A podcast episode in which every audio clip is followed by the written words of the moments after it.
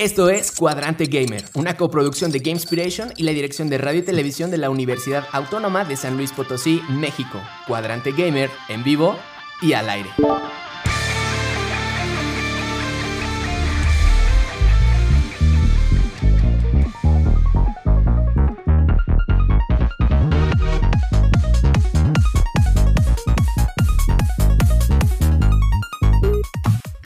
Bienvenidos todos y todas, esperando que se encuentren bien. Desde aquí Buena Energía les habla Zain Ramírez, maestro en diseño y desarrollo de videojuegos. Hoy en su emisión número 14, Cuadrante Gamer, Skinkich, Eric Saleta, Cristóbal Andrew y lanzándonos al aire en los controles, Jonathan Solís. Bienvenidos chicos.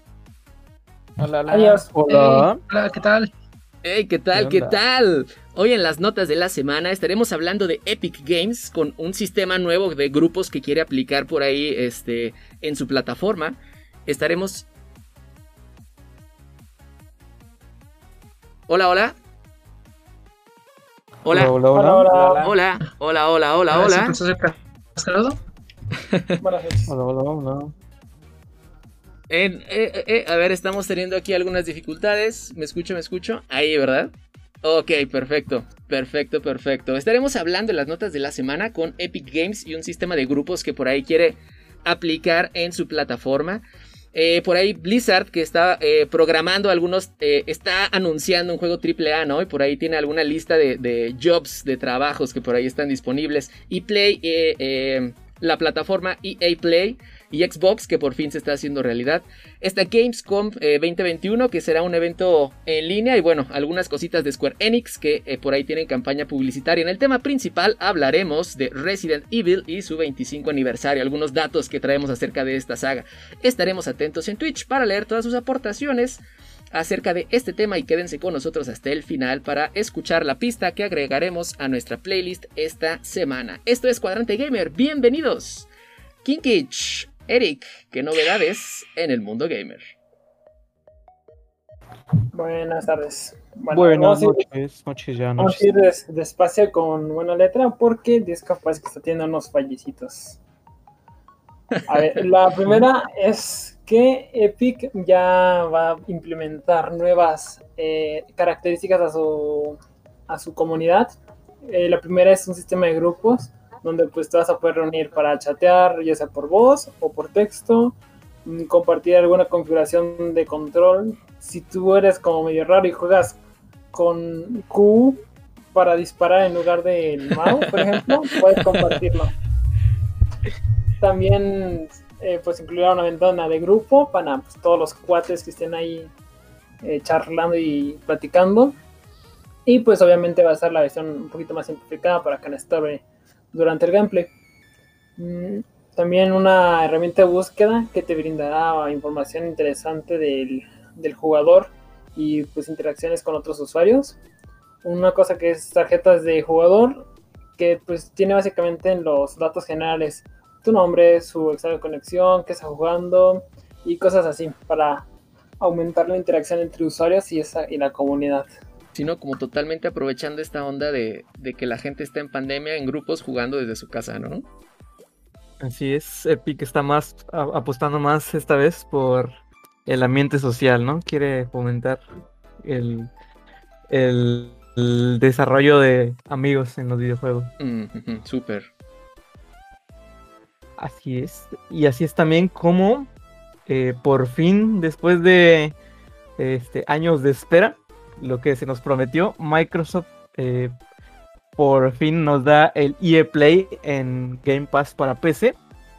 Este, a pesar de que nos habían prometido desde el año pasado que, bueno, desde hace, incluso antes, que EA Play llegaría cuando, con Game Pass para PC, este, pues al final se fue retrasando y retrasando es por ciertos problemas que tuvieron con, con la adaptación según ellos.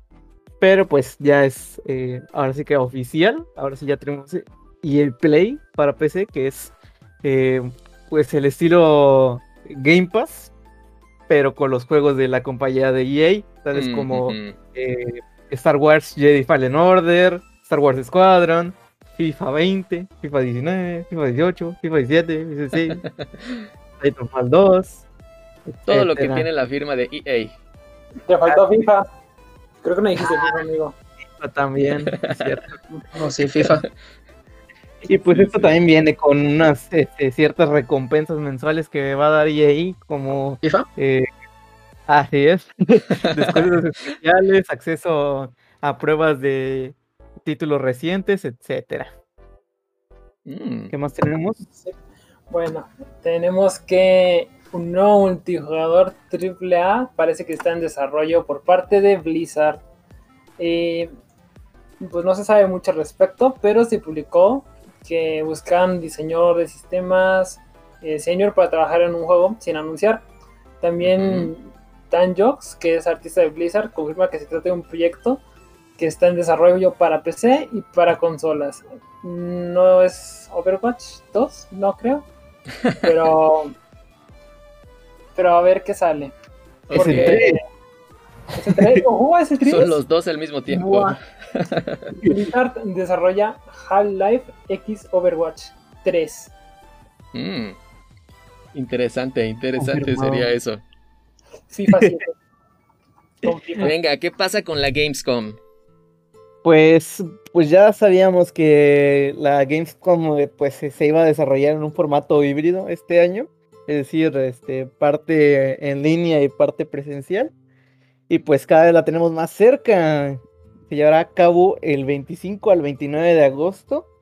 Y pues por medio de Twitter, el Jeff Keighley confirmó que regresará este año como, un, como productor y presentador de Open Night Live para la Gamescom. ¿Qué es la Gamescom?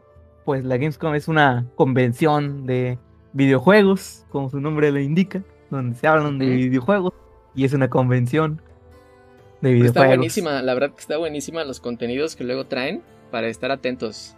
De verdad que va a estar padre, padre. Es. A ver si ya lanzan Half-Life 3. o Y ahora sí. 22. Square FIFA. Enix, ¿qué cositas está por ahí publicando Square que está moviendo las aguas?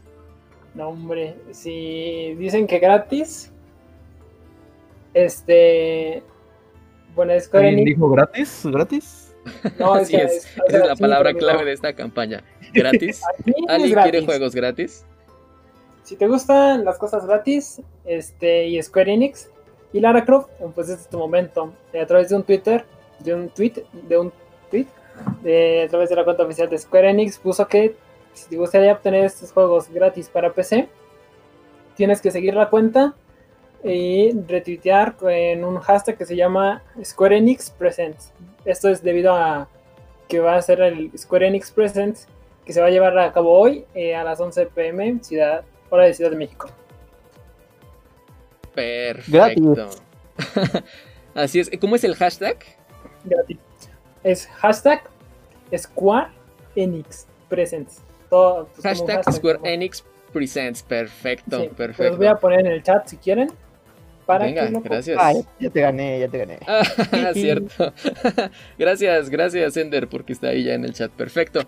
Pues bien, ¿qué les parece si entramos al tema de esta semana? Y es que Resident Evil va a cumplir también 25 años ya entre nosotros. Como siempre, May preparó una fabulosa introducción. Un peligroso virus se ha propagado desde las instalaciones de la corporación Umbrella, infectando a todo ser vivo, transformándolos en seres amorfos y monstruosos. ¡Ey! No se asusten, que estamos hablando de Biohazard, nombre original con el que se conoce en Japón a Resident Evil. Esta serie de videojuegos y franquicia de medios presenta en mangas, novelas, películas coleccionables, figuras de acción, guías de estrategia y muchas otras publicaciones, desde su primer desarrollo a cargo de Capcom en el año 1996, han vendido cerca de 61 millones de copias de videojuegos en todo el mundo. Tanto en la saga principal de videojuegos como en otros medios, la trama gira en torno al mismo conflicto, la amenaza bioterrorista siendo su concepto más conocido el virus T. Cabe mencionar que la jugabilidad de los videojuegos es diferente en cada título, por lo que cada uno tiene al menos un pequeño cambio o innovación respecto a su anterior entrega, haciendo uso de elementos de horror, rompecabezas y mucha acción. La mayoría de los juegos de la serie principal han recibido críticas positivas, incluso algunos de ellos han sido ganadores de múltiples premios a videojuego del año. Por ejemplo, Complex situó en 2012 a Resident Evil como el número 22 en la lista de las mejores series de videojuegos. El mismo año, G4 TV la llamó una de las más exitosas series en la historia de los videojuegos. Súper, gracias May, súper gracias por esa cápsula.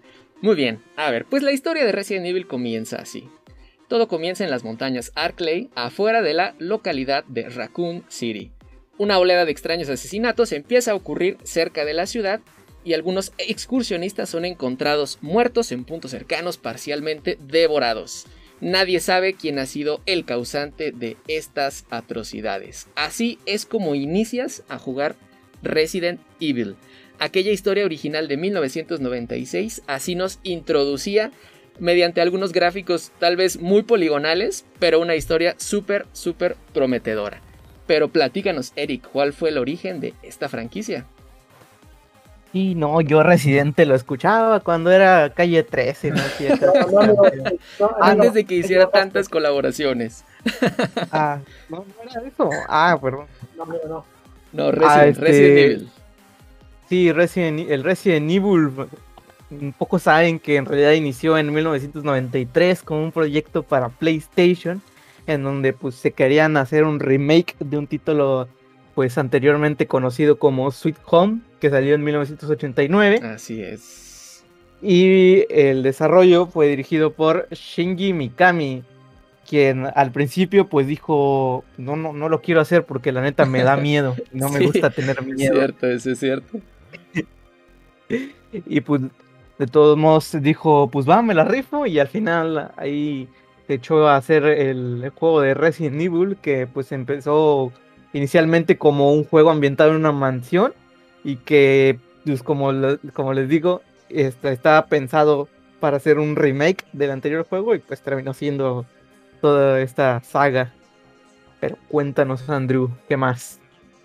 Eh, pues bueno, como dijo esta May, este, en Japón eh, el título de Resident Evil se conoce como Biohazard.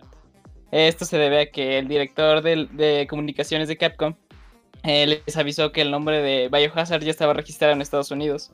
Uh, eh, por una banda y por un videojuego que ya existía en esos tiempos. Fue entonces como optaron por un concurso en el cual dieron varios nombres y pues ganó Resident Evil. Fue el que más les gustó a la compañía y pues a todos los trabajadores de ahí, ¿no? Y pues bueno, también tenemos que... O sea que Resident no se iba a llamar Resident de este lado del mundo, sino que igual que Japón, Biohazard, pero el nombre ya estaba ocupado. Andrew. Exactamente. Eso es lo que ocurrió. Y también, pues bueno, en este juego quisieron hacer las cosas diferentes que en Sweet Home. Aunque ya tiene algunos este, guiños, como que se ambienta en una mansión. Eh, pero quisieron hacerlos de, que haya zombies. Porque antes este Shinji Mikami, Shinji Mikami pensaba hacerlo en, así que hubiera enemigos fantasmas. Pero dijo que esto no daba miedo. Entonces se utilizó este zombies porque pensaba que los humanos daban más miedo que algo que no podías ver. Fue entonces que así fue implementada la jugabilidad de Resident Evil.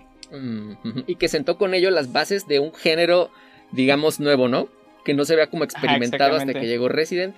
Y ese género es el survival horror. El survival horror. Así es. Pero mi amigo Kinkich tiene más información, así que vamos con él. Híjole, no Cámaras y micrófonos contigo, Kinkich. A mí me da miedo Andrew. A mí, a mí también, ¿eh? Por tres. Me da miedo Andrew. Sí, la verdad, sí. De hecho, estoy haciendo esto con los ojos cerrados porque no es parecido un screamer. No, a ti te da miedo Resident Evil. A mí me consta que a ti te da ah, miedo Resident Evil. Resident Evil. Sí, sí, ya, Entonces también, eh, pues gracias a la popularidad del Resident Evil, pues sacaron el 2, eh, que se publicó bastante y se publicitó en la Tokyo Game Show del 97, cuando todavía estaba desarrollándose ese chiquito, chiquito chavito el, juego. Y pues ya, mientras la primera entrega estaba así acá bien nutrida, la otra pues todavía no, estaba con un desarrollo problemático y fue desechada y se reinició mm, por decisión de un asesor y por eh, mi compa el Shinji Mikami. Así es, se estaba haciendo el 2, no les gustó y lo volvieron a empezar. Pues es que si no queda, pues no queda. Uh, me recuerda a cierta película de. me recuerda a cierta película de Zack Snyder. Que de repente no le gustó a la gente y. Y luego sacaron otra. no la película. no, una, una, que de la Liga de la Justicia, algo así era. Pero qué locura, ¿no? Qué locura, de verdad. Es que... un niño patea ¿no? ya veían el potencial de Resident en aquel entonces, ¿no? Entonces como que sí quisieron irse a la segura. Yo no sé, bueno, las redes por supuesto que no estaban tan ahora, ¿no? El caso de Sonic, como dicen, donde la gente se manifestó y la cambiaron. Pero pues bueno, ellos supieron ver a tiempo eh, las deficiencias. Y, y, pues Resident Evil 2 también fue todo un éxito, ¿no? Sí, sí supieron ver las, las deficiencias, reiniciaron y pues después de esto, en, gracias a reinicio, se optó porque iba a haber una historia continua y un universo principal para los juegos para ir caminando hacia una gran saga. Y pues la verdad, este, yo no sé mucho de la historia, así que pues este me la va a contar Cristóbal. ok, pues haz de cuéntame que es algo así como las teorías conspirativas del COVID, nada más que con zombies. Estaban unos tipos pues así este, en unas montañas que se llaman Arclay, fuera de la ciudad de Raccoon City pues haciendo pues sus cosas de científicos, ¿no? Con batas y así, porque si no tienen bata, pues no son científicos. Así es. y pues ándale, que se les sale el bicho de control. Y pues haz de cuenta que pues empiezan a ver zombies y así, y mandan pues a los Stars, que son como pues un escuadrón de élite así, todos pechudos y bueno, también pechugonos, porque son chicas así muy voluptuosas para los, gráficos de esas épocas. Y pues así es como empieza, ¿no? Empiezan a investigar este, esa, bueno, empiezan a investigar como esos asesinatos que veían. Y pues bueno, poco a poco se va desarrollando la trama con respecto a las infecciones y las mutaciones que estas producen. Así es, cada entrega de estos juegos, eh, aunque sí se sigue una línea general, juegas eh, diferentes títulos y siempre se sienten como si fueran juegos independientes. Como que solo se hacen guiños entre ellos y lo único que los une en realidad es como esta historia principal, que hay una corporación que tiene un virus que se salió de, de control.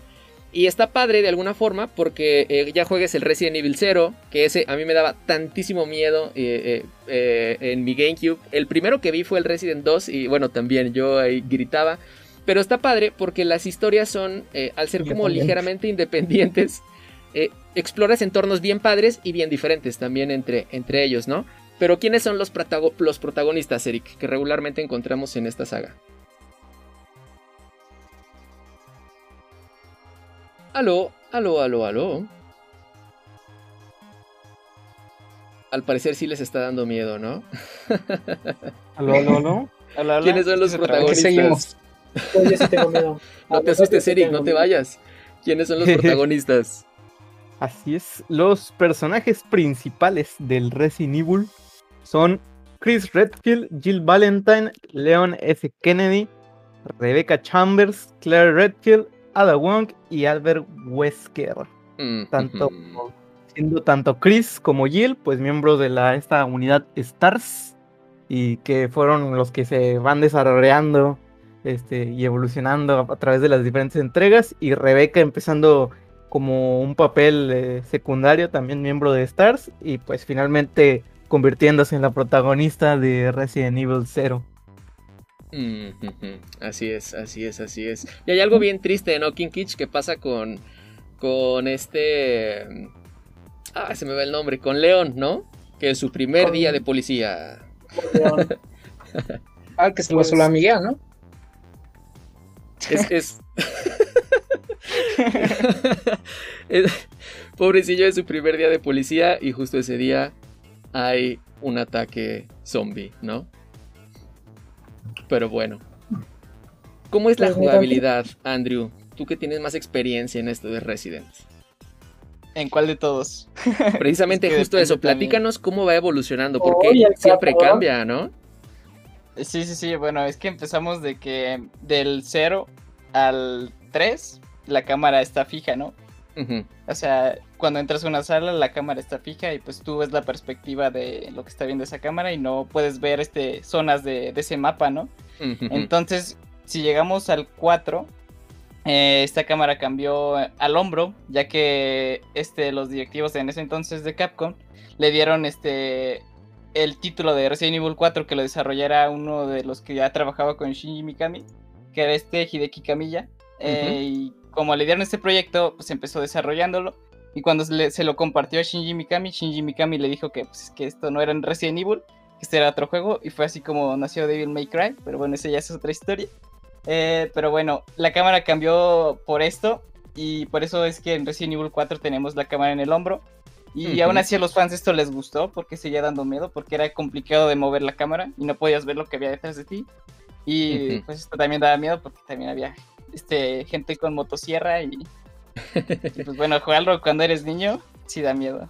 Claro, claro que da miedo. El principio este de las cámaras está bien padre, ¿no? Porque eh, sí te da como que todo ese ambiente de encierro.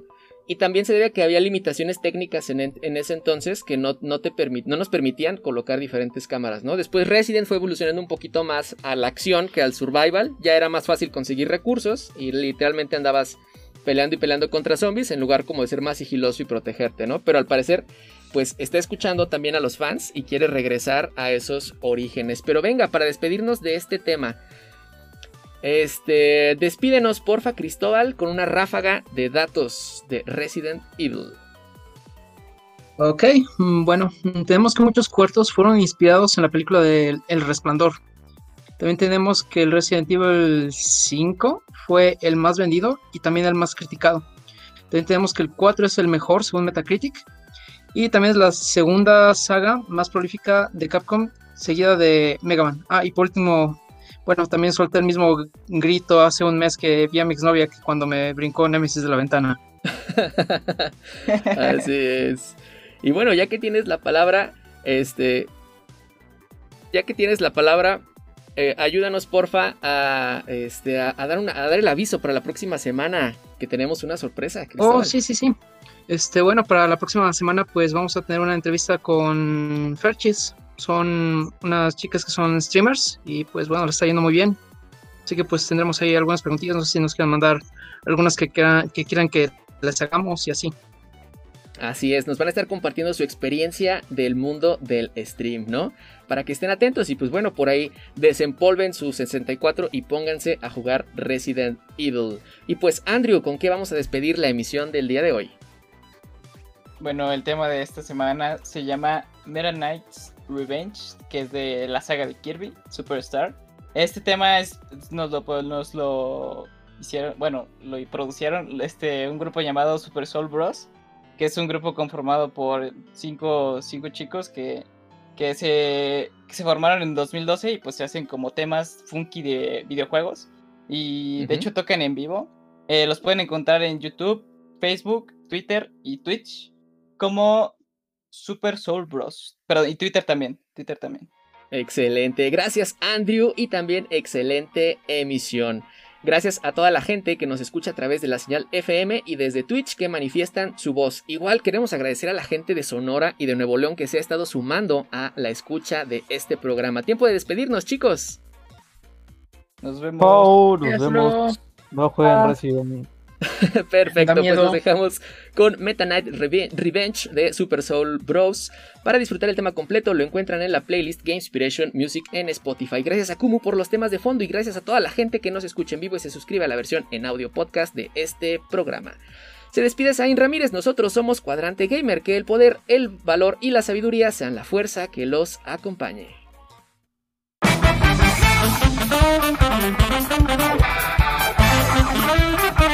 Thank you.